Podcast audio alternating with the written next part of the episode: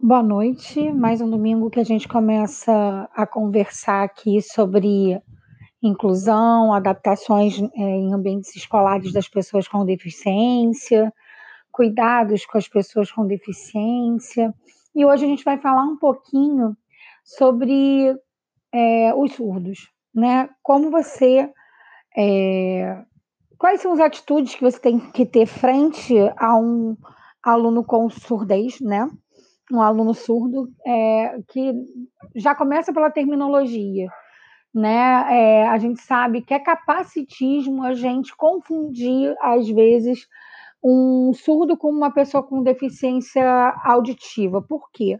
Porque a pessoa com deficiência auditiva vai ter ainda um registro auditivo, pode usar um aparelho, é, ler lábio com facilidade, muito mais facilidade do que o surdo. O surdo tem um pouquinho mais de dificuldade, né? Então, e ele tem uma outra forma de associar, né? Uma comunicação mais ligada a sinais, a sinais diferentes de gesto, tá? É, a comunicação gestual ela é, estabelece também é, estabelece uma comunicação por sinais, né? Não é mímica, não é gesto, porque você tem um gesto com uma função, com uma finalidade, então você vai falar de sinais. O sinal é o, é, é o signo que faz a comunicação, que faz uma, uma ligação entre quem quer se comunicar e o que está recebendo a, essa, é, essa comunicação, né? essa mensagem. Então, o sinal ele tem é, modos diferentes do que a, a comunicação é, através né, do, do, da parte auditiva. Né? Se a pessoa não tem essa, essa, essa recepção via auditiva, via o, o, o canal auditivo, ela acaba não tendo também o desenvolvimento do, né, do, da, do, da língua falada, né? o canal dela de, de fala, né, as cordas vocais não são desenvolvidas. E por isso ela não, ela, ela não escutando, ela não fala. Não quer dizer que ela seja muda. Se você for ao INES, por exemplo, se, se você reparar, eles se comunicam pelos gestos, mas eles emitem sons. E a fala deles é através dos signos, desses sinais que são visuais e também gestuais. Eles também, é, né, eles usam expressão, eles usam o movimento das mãos, além dos, dos dedos das mãos, eles têm lugares aonde eles colocam, né? Eu não vou dar aula de libras porque eu não sou especialista nessa área e nem tenho conhecimento para tal vir dar uma aula de libras aqui. Eu estou dando dicas, né, que eu estou começando a falar sobre a questão da característica do surdo, né? Então, ele tem uma dificuldade com a gente que deveria ser sanada através do acompanhamento de alguém que fale Libras com o, o, com o surdo. Né? A gente fala em português, a pessoa traduz. Traduz nem é o termo certo, porque o português não tem uma correspondência direta, né? palavra por palavra. É, para a Libras. Então, existem situações que o, o, o, intérprete de Libras, intérprete, porque ele interpreta, ele codifica e passa essa linguagem para o surdo o intérprete de Libras ele tem o trabalho de emitir essa, essa mensagem o mais fidedignamente possível, mas ele tem que fazer uma mediação, certo? Porque ele tem que interpretar o que está sendo falado para resumir e poder passar pela, pela é, língua de sinais. Então, olha o meu cuidado de falar língua e não linguagem, porque nós temos uma língua, né? Nós temos a língua dos sinais aqui no Brasil. É uma língua que tem uma, tem uma semântica, tem uma morfossintaxe, tem uma sintaxe própria, e eles recebem de forma completamente diferente do que nós imaginamos, porque nós imaginamos que eles recebem tudo direitinho como a gente fala, e não é. Eles recebem da forma como eles entendem. A organização deles cognitiva, mental, a literatura dá conta disso, é completamente diferente da nossa. Não é inferior, não é superior, não é igual, é diferente. É, é, é, é, é, destoa da nossa, mas não quer dizer que eles não entendam, não quer dizer que eles tenham alguma deficiência na ordem intelectual ou cognitiva. Eles têm uma outra forma de ver, ouvir as coisas, ouvir através do quê? Das mãos, dos sinais. E eles falam também através dos sinais. Né? Então, os surdos sinalizantes, eles têm uma, uma característica, característica que é essa, essa, língua, é, essa língua que eles falam, que é completamente diferente da nossa. Então, imagine uma pessoa que é americana e é jogada aqui numa sala do Brasil e ela é obrigada a assistir a aula ali naquele, né, naquele contexto. Ela não vai entender nada. Então, o que, que a gente tem que fazer? Né? Quando a gente não conhece a língua de sinais, e não conhece esse sinalzinho é porque eu não sei desabilitar. Aliás, eu sei, mas dá muito trabalho. Mas eu não vou desabilitar, agora. Esse, eu já fechei tudo e fica esse sinalzinho com os pop-ups aqui no Windows. Perdão. Mas voltando, né? É, nós, nós temos é, uma forma de nos comunicar diferente da deles. E eles não nos entendem. Enquanto a gente não tem intérprete de Libras com a gente na nossa sala de aula, né? Como que a gente vai fazer para nos aproximar desses alunos, né? Pode-se estabelecer alguns sinais que não são é, os sinais oficiais de língua de sinais. Isso acontece, é comum, e, e você tem que tentar mesmo se comunicar, porque não tem jeito. Né? Você tem o WhatsApp, que você pode mandar, ou qualquer editor de texto, ou então papel mesmo e lápis, né, para você escrever para ele e ele escrever para você. Seu aluno tem que se comunicar contigo, né? Outra estratégia que a gente pode utilizar, né, que gente, isso não é o ideal, o ideal é o intérprete ali, mas quando a gente não tem e demora muito e tudo mais, a gente sabe que são coisas que acontecem, então a gente tem que buscar estratégias. Né? Aí qual é a estratégia? Né? Lógico que tendo um professor de sala de recursos perto da gente também, a gente vai pedir para ele ajuda. Mas nem sempre o professor de sala de recursos tem aquela técnica porque ele não domina. Por quê? Porque às vezes ele não fez a formação exatamente para aquela área. Ele vai pesquisar junto com você, né? Aí, às vezes, tem o um núcleo de atendimento, tem algum, algum recurso, ou então, buscando na internet, você pode buscar e você vai encontrar o seguinte: é, o surdo ele, ele é muito visual, né? Porque a linguagem dele é visual. A linguagem é, é, é, é gesto visual. Então, o que, que acontece? A gente tem que simplificar ao máximo é, a, a, a, escrita, porque eles não são, é, não, eles são muito objetivos, eles são, eles não é, se adaptam a textos muito grandes, complexos, né? Eles têm uma semântica diferente de entender, né? A gente vai fazer, é, a gente vai, trans, a gente vai transmitir aquele texto da forma como eles fazem sintaticamente, para ele seria o ideal, mas a gente também quer que ele, ele aprenda português. Então, a gente vai fazer o mais simples possível, pegar palavras o mais simples possível, porque a gente sabe que a Libras tem pouco vocabulário de sinais em frente às palavras que a gente emite. Então, para eles, o quanto você fizer mais resumido possível, frases, é, é, pouco, parágrafos bem diretos, como a, a, linguagem simplificada que eu falei é, na semana passada, né? E imagens. Mas essas imagens, você vai encher o material de imagens? Não. Não adianta nada você colocar um bando de imagem e o surdo se perder. Ele gosta, ele se adapta, ele entende se você colocar imagens que tenham significação com aquele contexto. Você vai fazer um resumo, esse resumo vai ter também, só que você não vai usar pictograma, você pode usar imagens que têm significação com aquele texto. Por exemplo, na química, né, moléculas. Se você puder descrever aquelas moléculas de forma simples, que nem parecendo com a audiodescrição, roteiro de audiodescrição, para ele, para ter o conceito da imagem e a contextualização naquele te, no, no, no, no, no texto que você está produzindo, é perfeito para ele. E também é uma boa dica você buscar algum material que já esteja em Libras daquele assunto que você está tratando no texto. Então, se você tem uma, um, né, um texto e você produziu, colocar ele bem simplificado, colocar é, imagens que tenham a ver com o contexto e dar o conceito que você quer unir dessa imagem né, contextual. Podem ter imagens ilustrativas, mas que tenham a ver ali com a significação, porque você já vai usar bastante imagem para ele.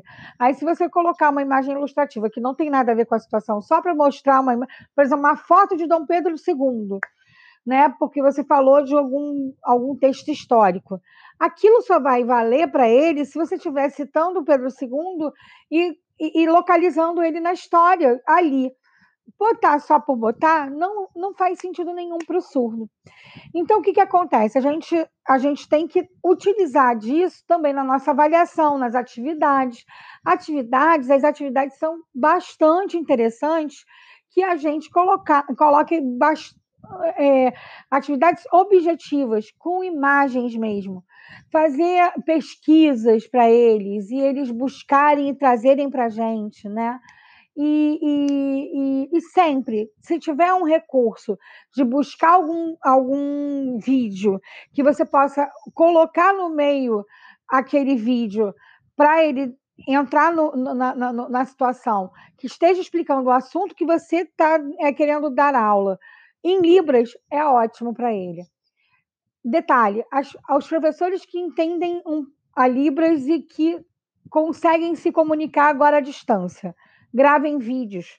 Gravem vídeos para os seus alunos falando, se comunicando na língua de sinais. Eles vão se sentir respeitados, vão se sentir pertencentes do, do contexto, vão gostar da tua atitude, da tua aproximação. Eu sei que são poucos, mas já existem professores que sabem e dominam a língua de sinais. Professores de sala de recursos, gravem vídeos adaptem seus, é, os seus recursos e os seus exercícios, os seus textos, as suas atividades a vídeos. Quer falar, quer explicar para o aluno algum conceito? Use Libras. Quando é possível, vamos fazer. Existem centros de atendimento a surdos nos estados, em todos os estados existem tente procurar na sua região algum centro de, de atendimento a surdos que possa fazer uma consultoria, ou então avalie o seu material, busque isso, vá buscar essa, essa informação e peça ajuda, porque eles merecem, eles precisam ser respeitados, eles têm uma língua e a gente tem que preferenciar esse atendimento dessa forma, pela língua deles. Não é possível? Vamos usar as imagens, que são imagens significativas, imagens que são do contexto do material. Nada de botar imagem que não tem nada a ver para ficar bonitinho. Isso vai confundir o surdo. Ele vai achar aquilo poluído, você não vai, não vai chegar no seu objetivo e ele vai se desestimular e não vai fazer o, o, o não vai é, aproveitar do material e não vai fazer o uso daquele material. Ele vai se desestimular, vai deixar de lado e vai seguir sem fazer as atividades que ele tem que fazer. Então, por hoje é só. Eu, a semana que vem, vou trazer mais alguma outra é, é, é, né, dica, ou então um conjunto de, de, de, de elementos que a gente pode mexer né, para fazer adaptações, ter atitudes frente a determinado é, sujeito com deficiência. É, estou pensando em falar dos autistas, né? Dos alunos com autismo, né? E aí eu vou ter que ler um pouquinho mais, porque eu tenho contato com autistas, eu tenho contato com mães de autista, eu tenho contato é, com a literatura e estou vendo bastante coisa, porque eles são muito afetados hoje com a questão né, da epidemia, por conta.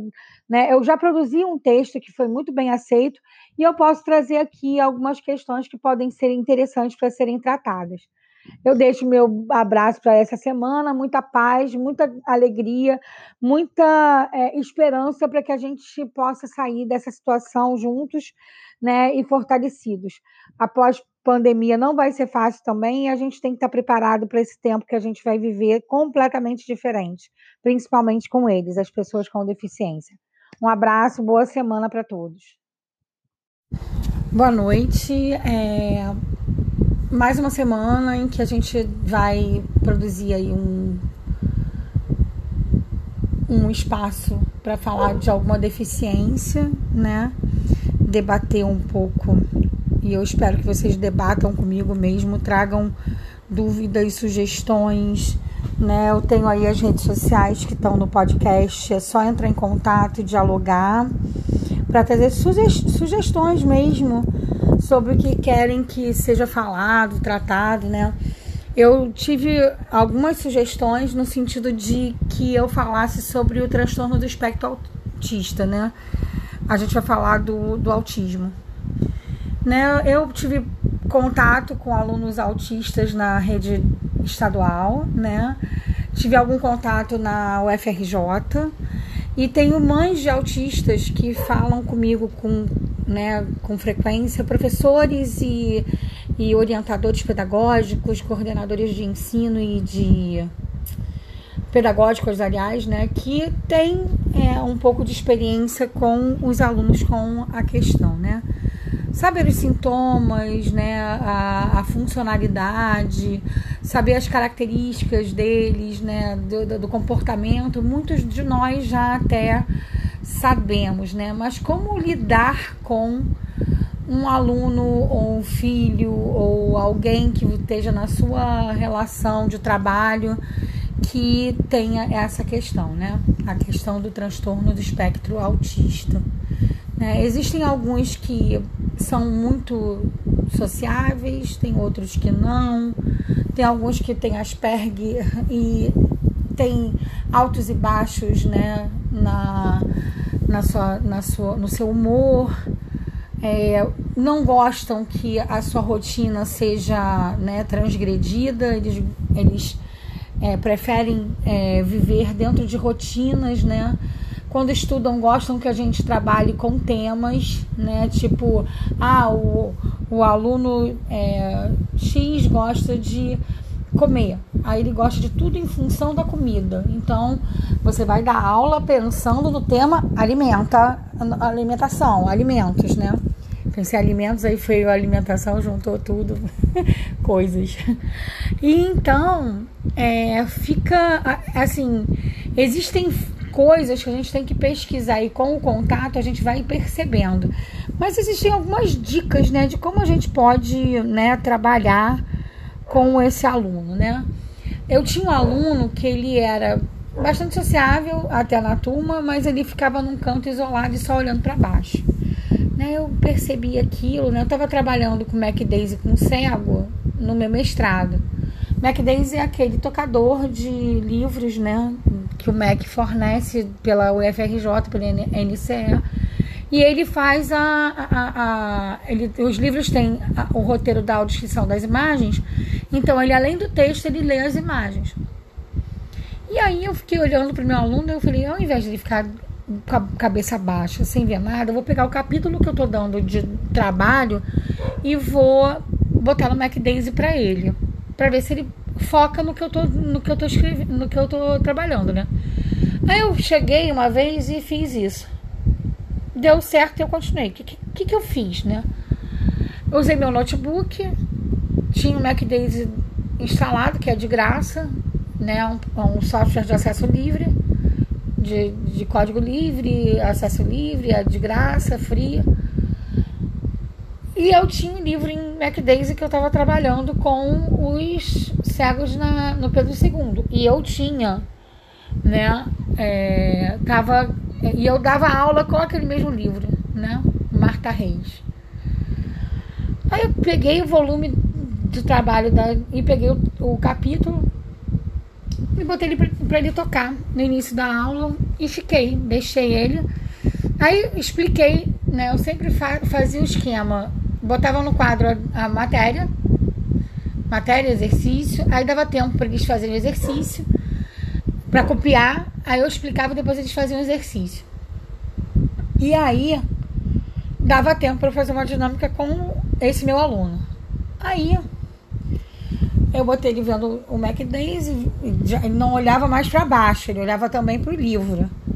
E eu copiando.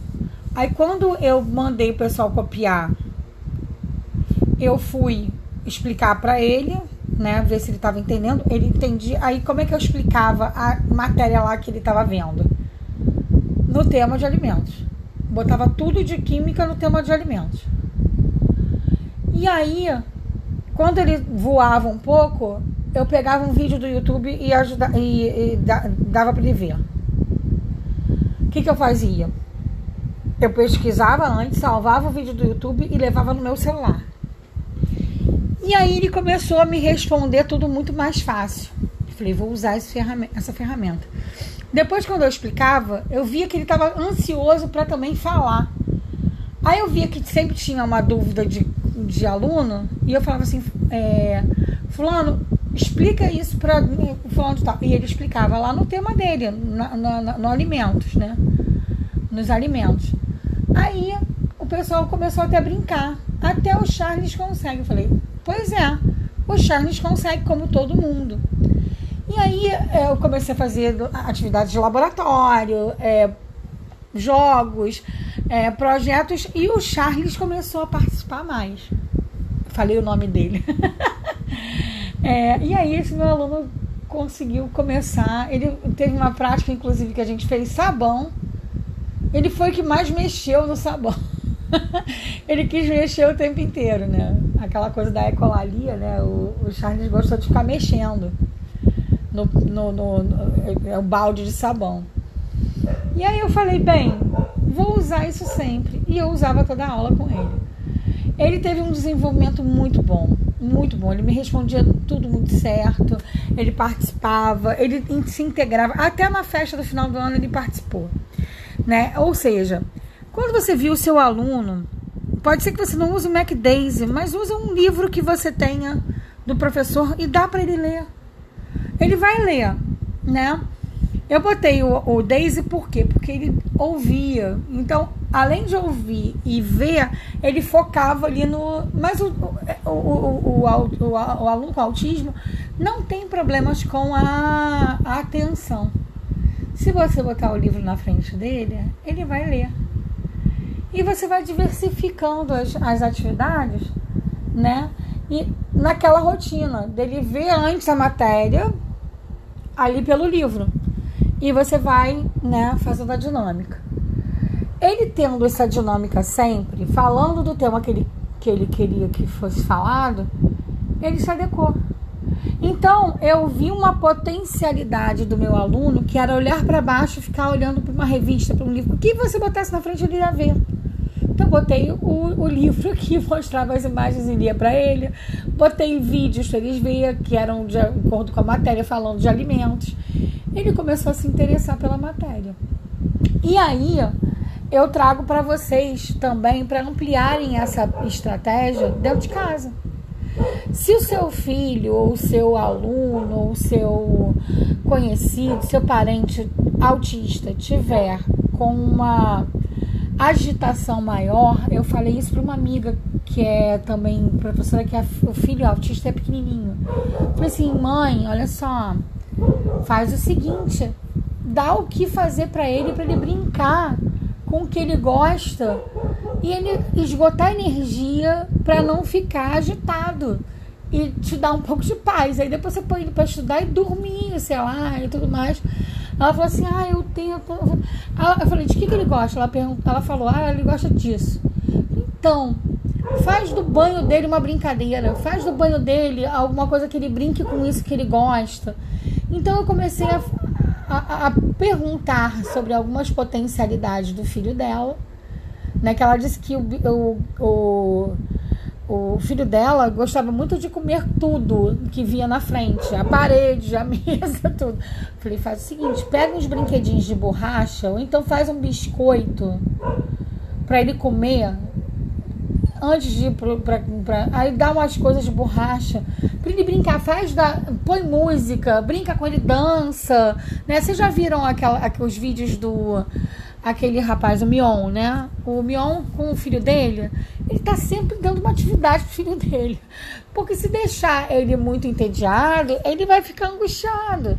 Porque as, as na pandemia, é, principalmente, quebraram-se as rotinas dele de ir para escola, ir para as terapias. O filho dessa moça estava sem ir para as terapias que ele ia. Apesar de ser pequenininho, ele tem umas atividades dele. E aí quebraram, agora estão começando a desenvolver coisas que, né, atendimentos remotos, mas não é a mesma coisa. A criança vai ficar angustiada porque ela não está vendo, não está tocando a pessoa né?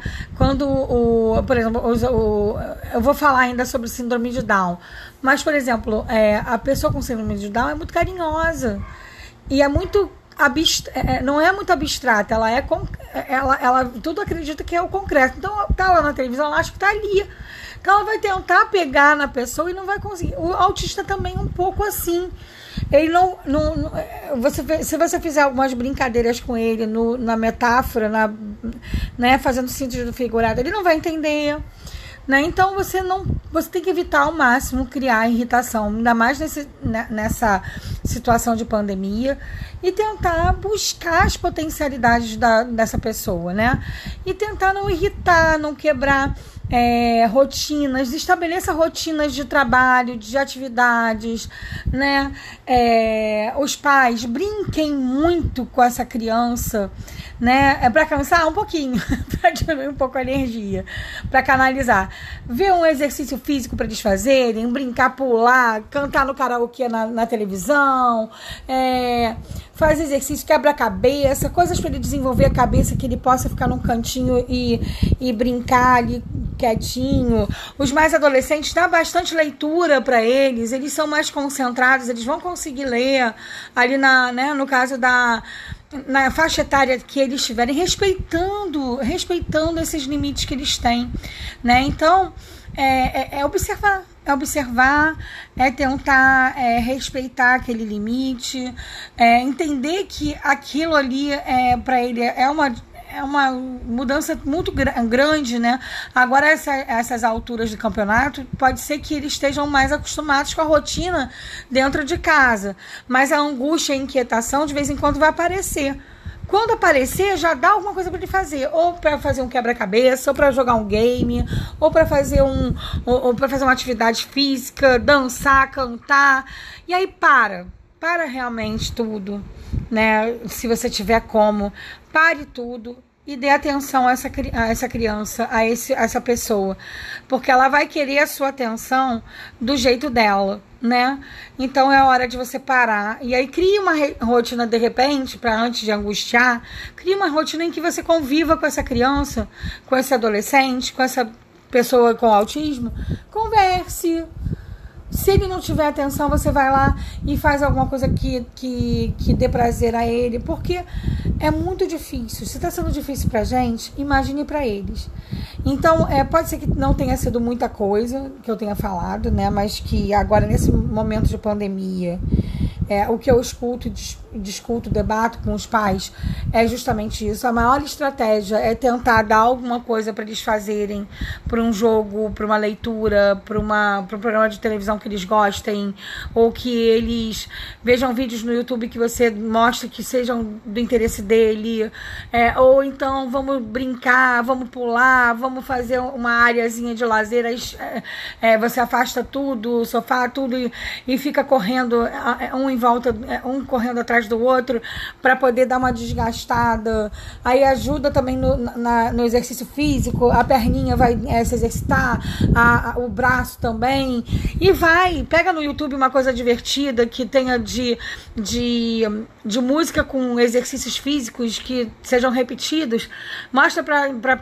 Ah, vamos lá, vamos imitar. Aí vai e faz o exercício físico, né?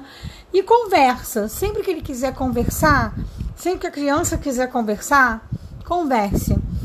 Porque é, você vai explicar, você vai. Ou então, quando não, não conseguir ficar inquieto é por conta de alguma coisa, você fala: olha, vamos conversar, vamos, vamos entender isso aqui. Se, se, se, ele não conseguir, vai fazer alguma coisa que interessa ele. Depois, no meio, você vai lá e no meio vai assim: olha. É, eu sei que é difícil, mas olha só, a gente tem que ficar em casa para a gente não ficar doente, né? E aí explicar. Eu tenho mães que têm feito isso, né? No meio das atividades que elas propõem, elas dialogam porque a criança já está mais calma e já está conseguindo entender, já está conseguindo ouvir, né? E tem conseguido estabelecer um diálogo e uma, uma estratégia com, esses, é, com essas crianças que estão angustiadas e que têm autismo dentro da pandemia, tá? É, eu espero que eu tenha dado alguma dica e se vocês quiserem, vocês entrem em contato comigo, porque aí eu vou pesquisar mais coisa, conversar com mais pessoas que têm filhos autistas, que têm as, os alunos autistas. Se vocês tiverem algum, alguma, algum retorno, eu vou ler aqui e, e respondo, mas eu preciso da participação de vocês, tá? Um abração para vocês, boa semana, bom trabalho para todos.